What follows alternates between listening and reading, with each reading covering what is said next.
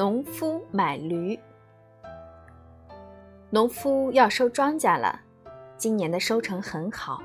他发现家里的驴不够用，便想到集市上买一头驴回来。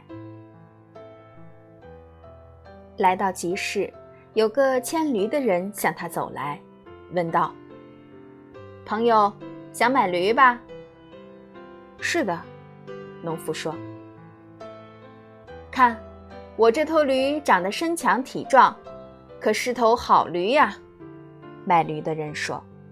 “是的，看上去不错，不过它是不是头好驴？”可不是说出来的，我要牵回家试试。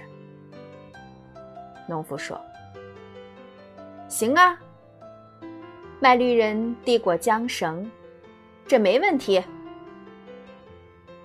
农夫和卖驴人一起把驴牵回家。农夫把这头驴放到自家的驴中间，看它的动静。谁知。这头驴立刻和其他驴熟悉起来，它和这个碰碰头，和那个挨挨耳朵，最后和一头好吃懒做的驴站在了一起，亲热起来。农夫走过去牵起缰绳，把驴还给卖驴人，说：“对不起，这头驴我不能买。”为什么呀？你还没试过它呢。卖驴的人说。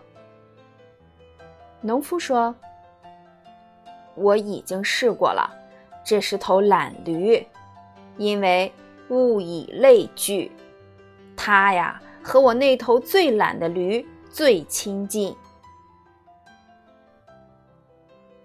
这个故事告诉我们：物以类聚，人以群分。喜欢什么样的朋友，就说明他是什么样的人。